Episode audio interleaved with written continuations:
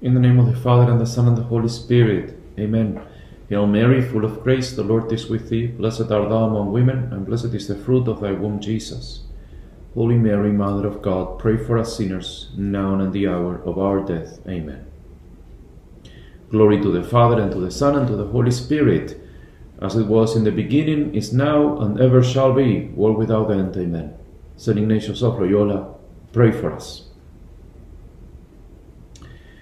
In this first conference, we are going to talk about the rules for discernment of spirits that St. Ignatius um, proposes on point 313 of the Book of the Exercises. These are rules of discernment of spirits that are used in the exercises, but that are also good for all our life, for our regular discernment in, in our spiritual life.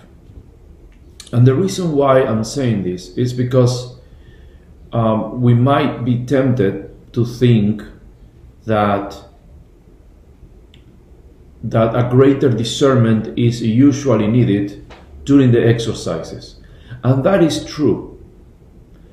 But discernment of spirits is necessary for our entire life. The prophet says in, in scripture that man's life on earth is a constant battle. Okay? And we are, so to speak, in constant war because, as we have talked about in some of the meditations, we have different forces acting upon us. God and His angels want our salvation, our holiness, and therefore they invite us to do good things, they encourage us to the good. But then it is a reality that the devil and his angels want our eternal damnation because they are constant, uh, constantly hating, uh, which is something that, that is really difficult for us to understand. But they hate God and humans so much that if they could destroy God, they would do it. And they can destroy us. But remember that we are always in God's hands. If they could destroy us, destroy us completely, they would do it. The only reason why they don't do it is because God does not allow them to do it. Because the devil and his angels are still creatures and they are still under God's power and government. Therefore, they don't do it simply, simply because God doesn't allow them to do it. So we have to be very much aware of this because the greatest tool we need to be holy is prudence. Precisely, the virtue of prudence is the virtue that, that allows us to choose the right means to accomplish the end for which we are created. In, for instance, in every in every project that we start, we need to plan. You say, I have to go grocery shopping tomorrow, so then you need to align all the means you need in order to make it to the supermarket for grocery shopping. So you plan the time you're gonna go, uh, you plan to get the car, to maybe get gas if you need, because you're not gonna make it back with the gas you have. Make sure you have your credit card, make, make sure you have enough money for the shopping, get the kids ready. All you need to do to achieve the end, to go grocery shopping. We use prudence all the time. All the time. We don't realize it, but we use the virtue of prudence all the time or somebody, you know, a man who is planning a project to redo the porch, let's say. Well, he will have to plan the cost. He will have to, you know, find the best contractor. In order to find the best contractor for the job, he will have to get information about them. So he's going to ask around. He's going to ask people. How about this contractor? How about this one? Did you hire it? What kind of job did they do? Was it affordable? Do I have the money for the project? So we get information, we discern, we try to see what the best way what the best way to accomplish the project is. Prudence, discernment. In our spiritual life, we also need discernment. Because as I said before, we have many voices talking to us. We have God and His angels, as St. Ignatius says, inclining us, attracting us, encouraging us to good. We have the evil spirit and his angels advising the contrary. And we also have a third element ourselves. So every every thought and every movement, this is the, the language that St. Ignatius uses, every movement, every inclination of our soul, if you want to call it every idea we have in our head, could come from God, from the devil, or from ourselves.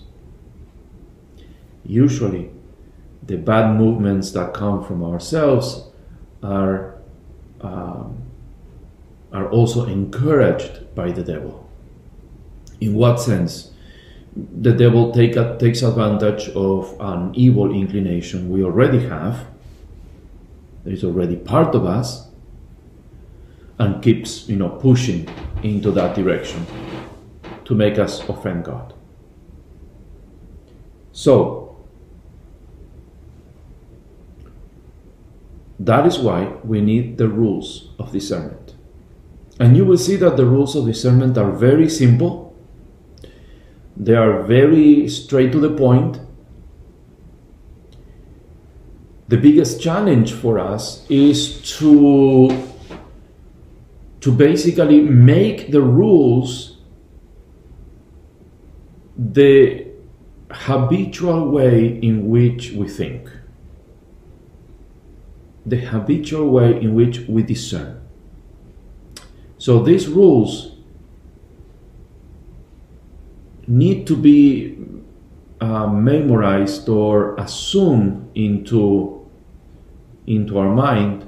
We have to incorporate them, incorporate them in such a way that we can use them all the time. But obviously, in order to use them all the time, you have to know them, you have to memorize them, and above all, you have to exercise yourself in the use of the, of the rules. And you will see they are so simple that they are very easy to remember, very easy to memorize. Okay? So, uh, the, the rules for the, for the first week of the exercises, which again, the only reason why, why they are called rules for the first week is, is because they are the most basic ones. It's not because you use them only during the first week. It's because they are the most basic rules, okay, for discernment. Then St. Ignatius will propose another set of rules for the second week, which are um, which go more into detail. Okay, but they are very much related to the to the rules of the of the first week. There are 14 rules. The first two rules speak about how God and the devil act in a soul that is in a state of mortal sin. Okay? God and the devil, how they act on somebody who is in a habitual state of mortal sin. The second rule speaks the opposite how God and the devil act in a person who is in a habitual state of grace. Okay, St. Ignatius says, in somebody who goes from good to better, somebody who wants to advance in the religious, in the in the spiritual life.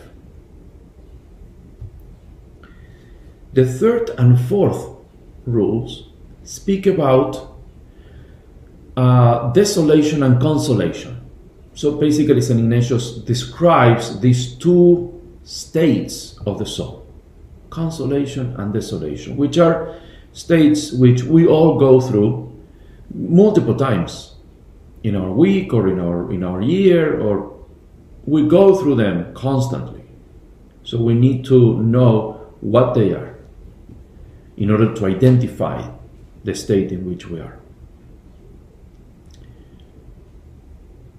the the next um, the next uh, I think is the next six rules will speak about uh, seven rules. The next seven rules will speak about how we are to behave in this when we are in these two states. Okay, how we are supposed to behave when um, when we are in a state of desolation, what we should do when we are in a state of consolation. Okay.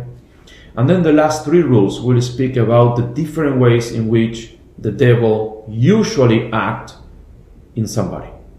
The, the three different levels in which um, in which the devil attacks the soul.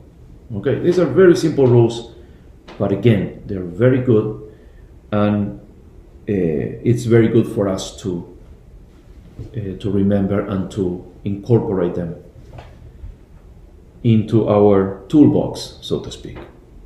Okay, in point number 313, St. Ignatius entitles, you know, gives us the, the, the nature or the definition of what the rules are. He says, point number 313, and you're going to see it now on the slide rules for understanding to some extent the different movements produced in the soul and for recognizing those that are good to admit them and those that are bad to reject them. These rules are more suited to the first week. Okay? So St. Ignatius makes it very clear on the on the on the title that we do go through movements. You know we are influenced by god and by the devil. He makes it very clear. Produced in the soul. Why do we need the rules? Because we need to recognize them we need to know whether it is god talking to me, so to speak, or the devil talking to me. If it is God talking to my soul, then I have to admit it. So there is uh, there is a need of my freedom to be put to the service of God. Because God will not do anything in my soul that I don't want Him to do. So we need to recognize when God is acting in me so I can foster, so I can go along. Because will not, God will not do anything without my consent. In order to give my consent to something, I have to know. I have to know He's working. You see?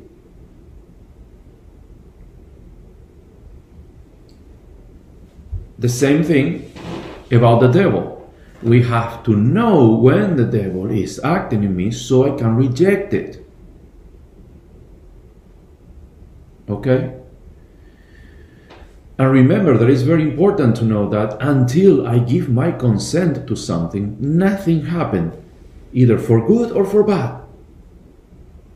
If I had a good thought, a good inclination given by God, and I didn't go along, God couldn't do anything good in me. On the other hand, if there is an evil thought coming to me, uh, an evil proposition from the devil, a temptation, if I didn't give my consent to it, thank God nothing happened because I rejected. I didn't go along. But in both cases, I need to know, I need to discern who is it talking to me? God? I'll go along. The devil, I will reject. Okay. In the first rule, as I said, St. Ignatius describes how, how the, the God and the devil work in somebody who is in a state of mortal sin. St. Ignatius says on 314 In the case of those who go from, from one mortal sin to another, the enemy is ordinarily accustomed to propose apparent pleasures. He fills their imagination with sensual delights and gratifications that more readily, the more readily to keep them in their vices and increase the number of their sins. With such persons, the good spirit, God, uses a method which is the reverse of the above. Making use of the light of reason, he will rouse the sting of conscience and fill them with remorse.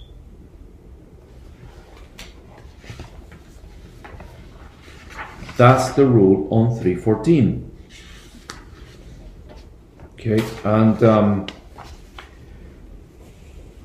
so in those, um, with those who live in, in a state of mortal sin, the evil spirit reassures the sinner and pushes him further and further into sin. He presents the sinner with vivid pleasures, sensible delectations. He represents to him the objects of sin as the greatest happiness. You know, it's a deception of sin. So that he will plunge deeper and deeper into sin with all the more security and joy.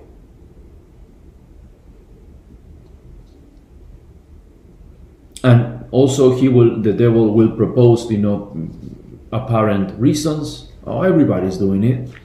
Everybody does drugs. Everybody drinks. I mean, pornography is so common today. Everybody watches some, some pornography. And they keep going with that. But here's the thing the devil will always show it as something good, as something light. Oh, everybody has a, a little vice. Otherwise, you know, life is, is so boring.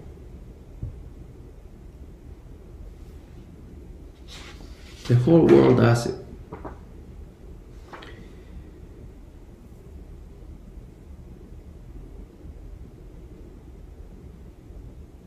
The good angel, on the contrary, God, through remorse and through the light of reason, shows the sinner that that is not good for him. The good angel sends a sting. You know, it's like the, the remorse, what, what we know as remorse. Oh, what I'm doing is not good. I'm destroying myself. That is not right. It doesn't feel right.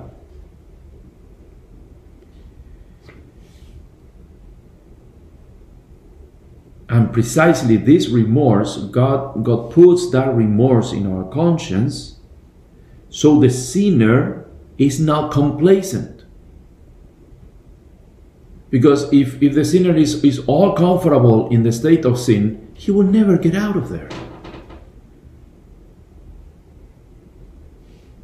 So he uses, God uses rational reproaches. He shows him the consequences of sin. He shows him the joy and the happiness he lost, the peace he lost. He makes him remember how much better he was maybe a day or two before. He shows him that he is in a state of damnation. If I die in this state right now, I'll probably go to hell. God is showing us. The devil will not show that to me or to any sinner.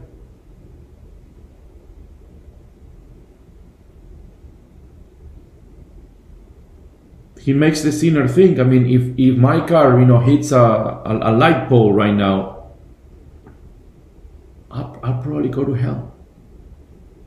I'll pass from the steering wheel to judgment and to hell.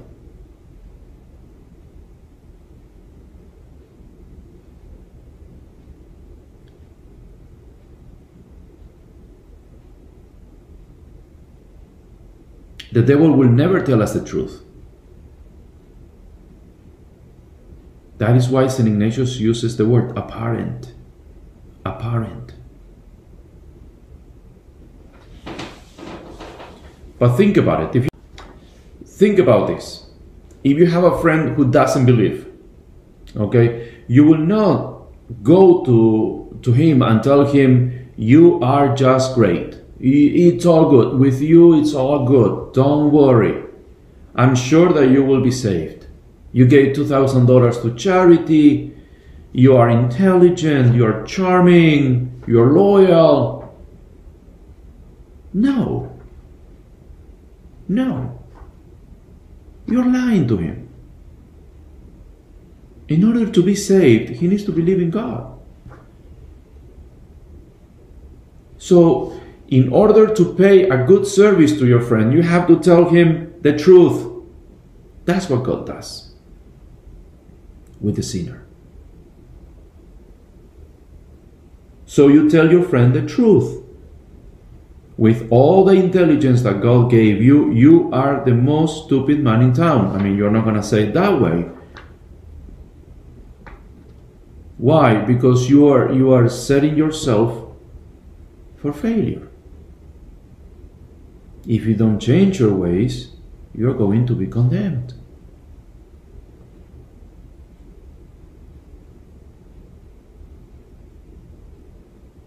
Yes, you are loyal, but not totally loyal. If you were loyal, you would be more honest and sincere and search for the truth that will change your life. You call yourself a benefactor of humanity. That's good. I mean, your your contribution through your charity is very good, but it's not all there is.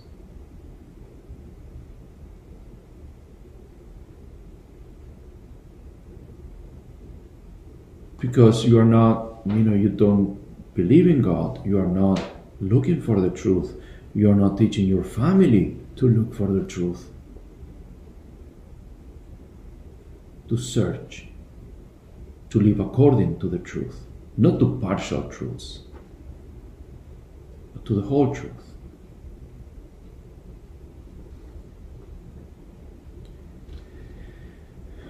So those who reassure the sinner in his sins also play a game with the devil. That's what the devil does to reassure us on sin, to keep us there. That is very, very important. So, again, the devil will try to lie and keep the sinner in his sinful ways. God will try to take him out, to rescue him from that state.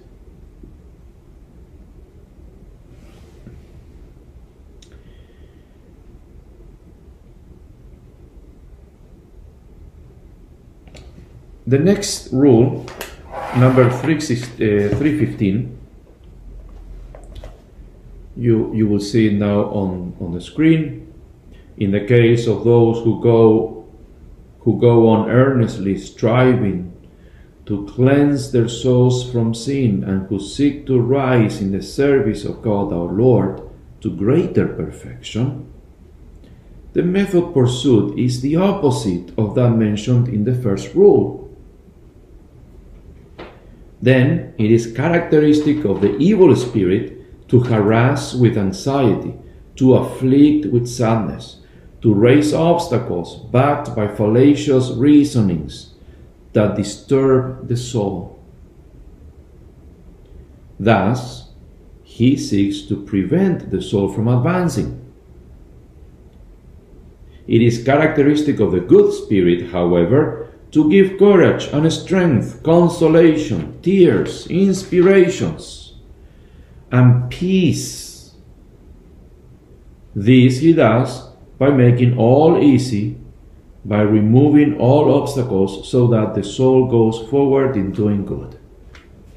So, obviously, uh, here's the exact opposite because the soul that we are, the person, the kind of soul that we are talking about here is exactly the opposite. Is somebody who is trying, who is striving for holiness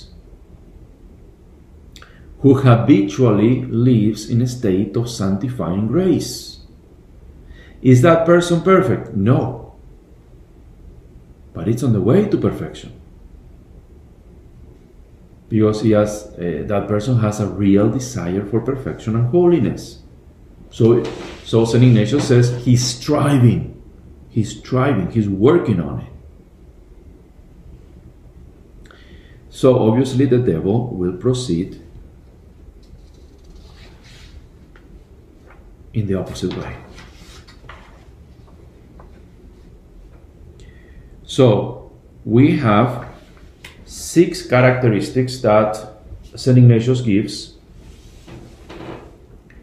um, about how the devil works in a soul that is trying to strive for perfection. Okay? He says,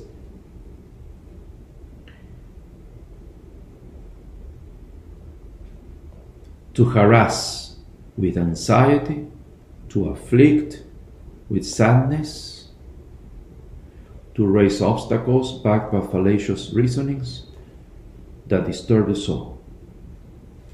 Okay? Sadness in the first place.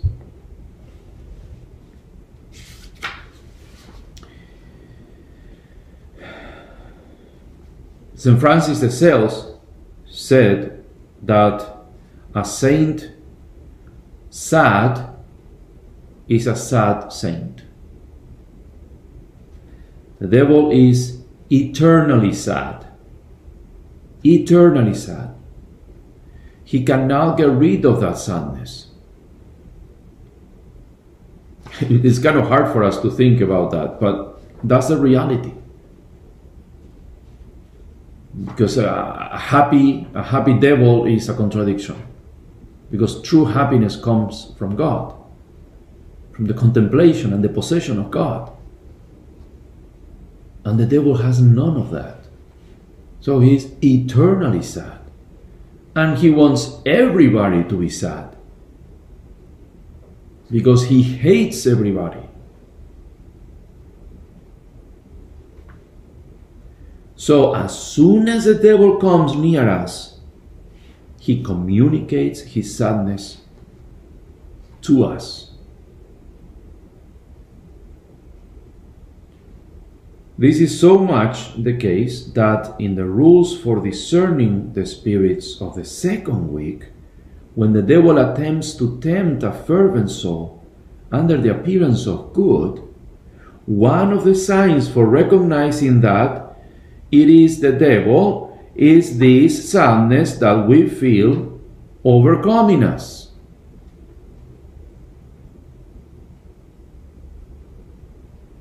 A tree is known by its fruit, our Lord said.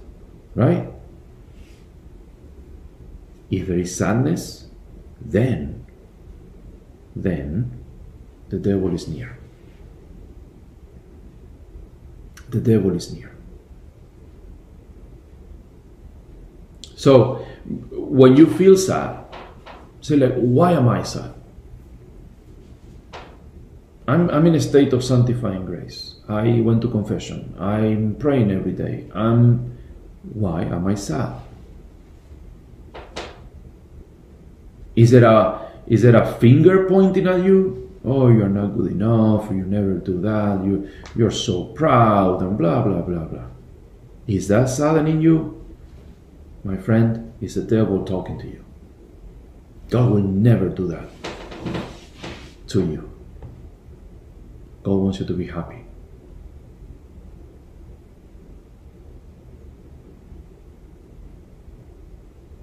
The only reason why we should be sad is, is because we have offended God. And even that, He heals through the sacrament of confession and the sacrament of the Eucharist.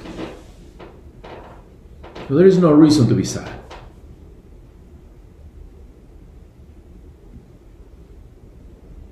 So, sadness. If there is sadness in your soul, be careful. Think. And if you discover that it is the devil talking to you, then turn to God and thank Him for the gifts He gives you. Rejoice in the reality of sanctifying grace in your soul. Rejoice in the sacrament of the Eucharist. Rejoice for the sacrament of confession. Rejoice in the church. In its wonderful gifts. In the wonderful gift of the magisterium. In the wonderful gift of the Pope and, and the priesthood and that brings so much blessing, so much joy to the world. Rejoice in that. Rejoice in your Mother Mary.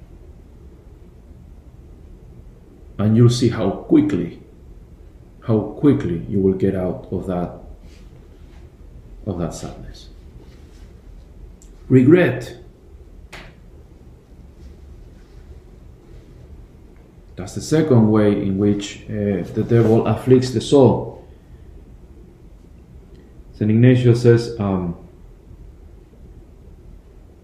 to afflict with sadness, to harass with anxiety or regret. And I mean, they, they are like kind of equivalent.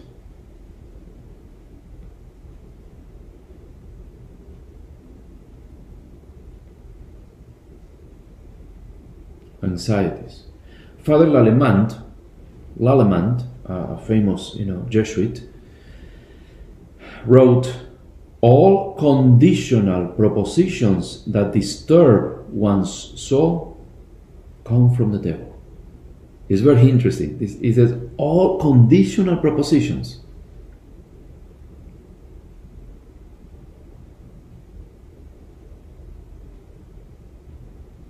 How about when you're asking yourself, I'm not sure if, if I made a, a, a good confession?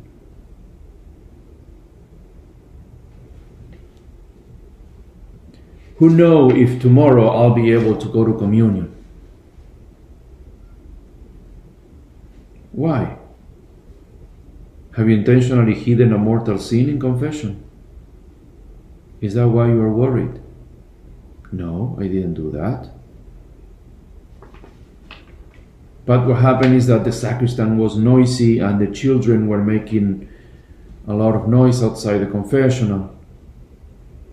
I was confused and, you know, who knows if I made a good confession? Who knows? Conditional proposition.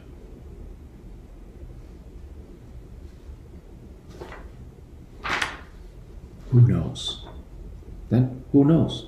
So you have to assume that you made a good confession.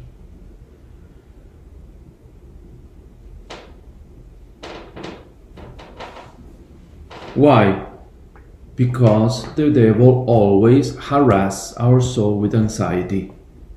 If there is anxiety over a conditional thing, over something that you can't really assure, it's definitely the devil. If God wants you to know that you made a bad confession, He will let you know clearly. Clearly. He will say, You need to go again because you hid a mortal sin willfully. Then you go again. But why will God put you in a state of regret or anxiety?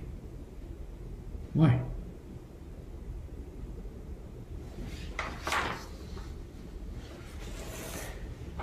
Anxiety, impediments, impediments. Uh, Saint Ignatius says that's another way in which, in which uh, the devil, you know, harass our soul somebody who wants to go from good to. The devil excels in making the practice of virtue seem too difficult. Oh, I don't know if I'm going to make it. Virtue is so hard.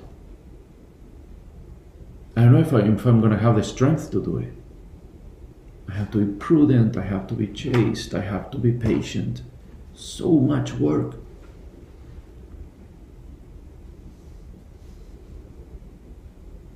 he blows all difficulties out of proportion.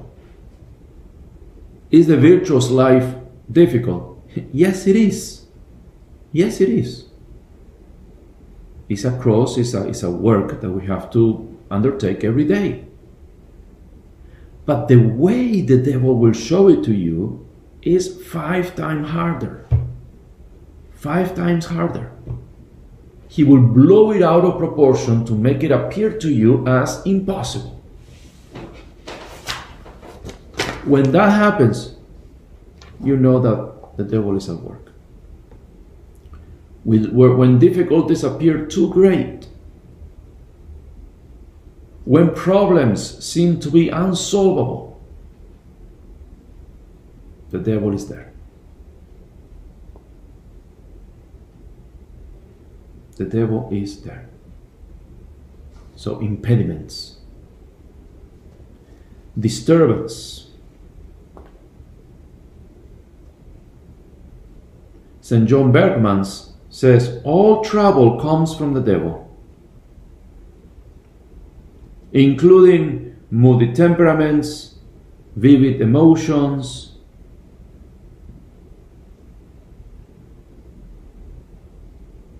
Okay, so uh, things that usually disturb us. Like, you know, many times, you know, I have, you know, people declaring right at the time of consecration, I get this awful, gross, impure thought coming from nowhere. Coming from nowhere, out of the, out of the blue. Oh, who do you think it is? Who do you think wants you distracted during consecration? Mary?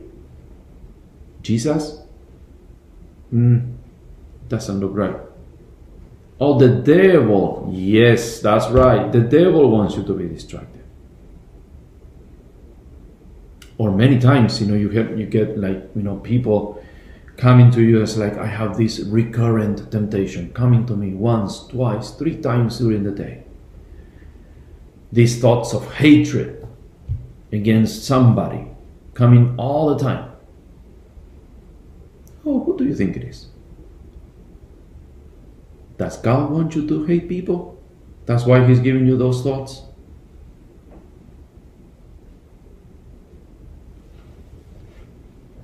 Disturbance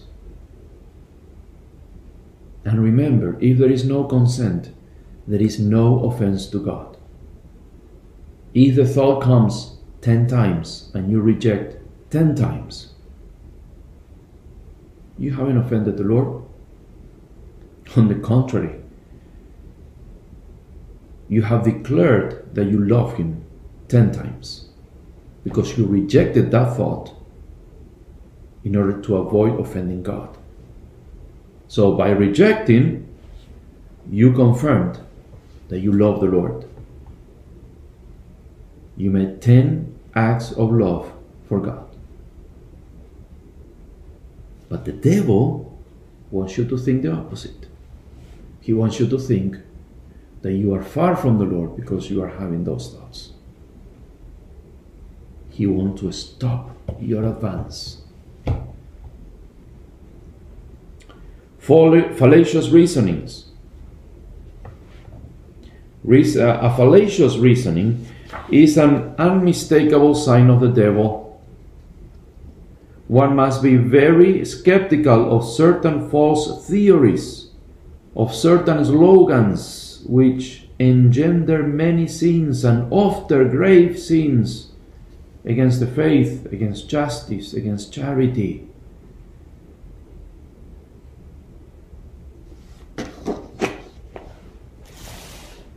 Fallacious reasonings. Discouragement.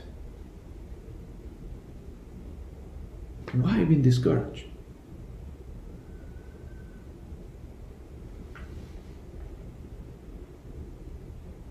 Okay, so the devil wants to uh, want to stop our advancement towards God, and he will use all of that.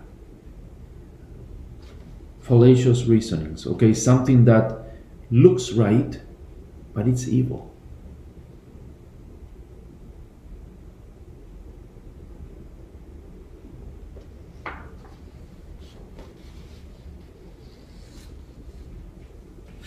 Discouragement, fallacious reasonings.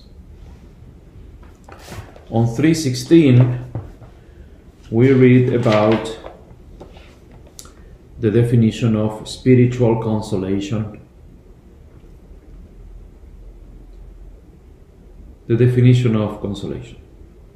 I call it consolation when an interior movement is aroused in the soul by which it is inflamed with love of Christ of its Creator and Lord, and as a consequence can love no creature on the face of the earth for its own sake, but only in the Creator of all of them.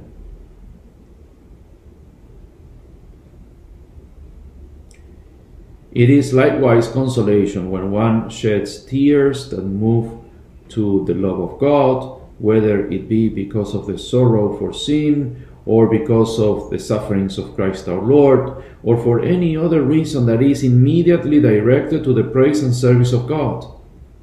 Finally, this is the real definition, I call consolation every increase of faith, hope, and love, and all interior joy that invites and attracts to what is heavenly and to the salvation of one's soul by filling it with peace and quiet in its Creator and Lord. That's what consolation is. Okay?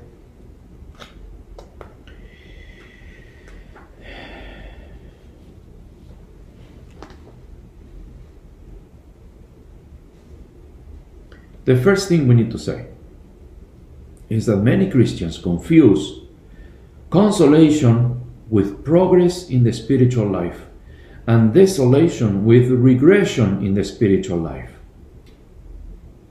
And those two things are different, like progress and regression. Okay, they're, they're different things. And God can give a consolation or a desolation whenever He wants, in whatever state in the, we are in the spiritual life, in whatever place we are in the spiritual life. So we must not imagine that we are holier because we have a consolation. No, not at all. And we must not think that we are less holy because we have a desolation. Not at all.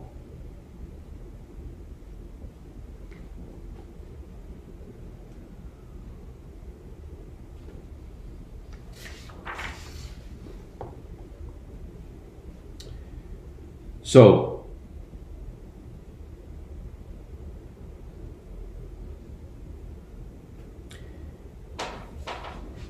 you see when, when we describe you know the consolation we we, we talked about uh, shedding tears you know for the passion of the lord for the many sufferings he went through. Sorrow for his passion. Because we are talking about sweet tears.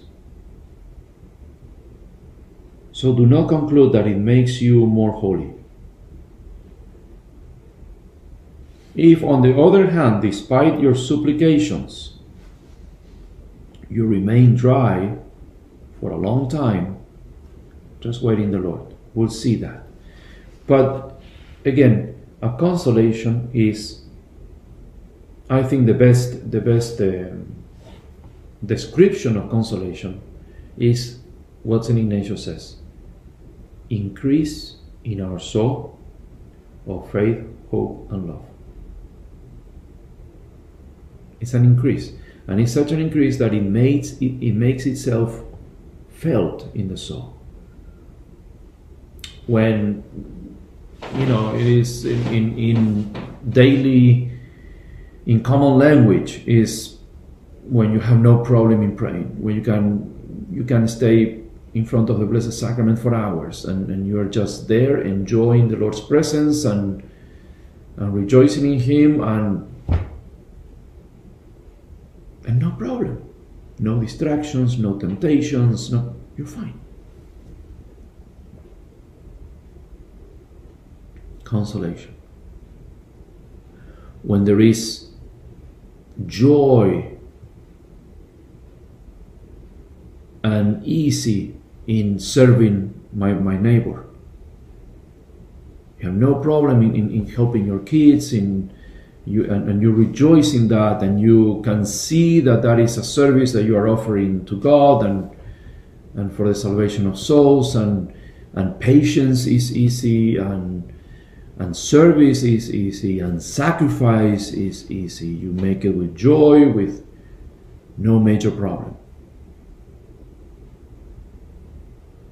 consolation.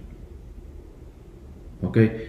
In, in other words, the Lord, for reasons that He knows and for your well being, is making your life of prayer and your life of virtue easy, enjoyable. That's a consolation. Why he gives a consolation? We'll, we'll talk about that later in the next conference. Last but not least, the definition of desolation, and that is the last rule that we are going to cover in this conference, is on 3, 317. And basically, St. Ignatius will say desolation is the complete opposite of consolation. So you will feel the exact opposite of how you feel in consolation. I call desolation what is entirely opposite of what is described in the third rule as darkness of soul, turmoil of spirit, inclination to what is low and earthly, restlessness rising from many disturbances and temptations which lead to want of faith, want of love, want of, of uh, hope. The soul is slothful, tepid, sad, and separated as it were, as it were, from its Creator and Lord.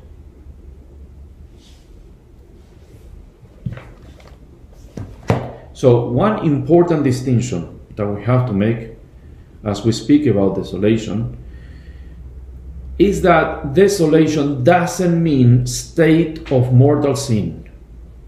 That is not what is happening. A person that is in a state of desolation doesn't necessarily uh, is in a state of mortal sin. Desolation and mortal sin don't equal. Okay, they are not the same thing. A desolation is a state in which the Lord puts us to test our soul. We are going to speak about the reasons for a desolation in the next in the next uh, conference. But that is very important. Okay?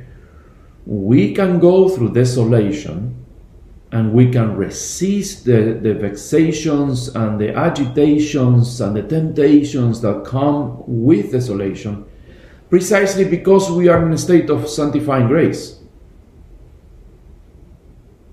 But what's going on?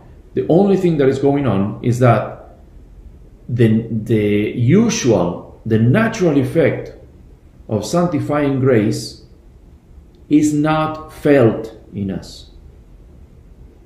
Are we in a state of sanctifying grace? Yes, but we don't feel like it. Why? Because the Lord puts us there. Why did He put us there? We'll see about it. We'll see that. We'll cover that in, in the next conference. But the point is that it is very important. It is super important because remember what, what St. Ignatius says. We feel as if we had been abandoned by the Lord. We are inclined to all kinds of evil things. Temptations are heavy. Okay, we feel slothful.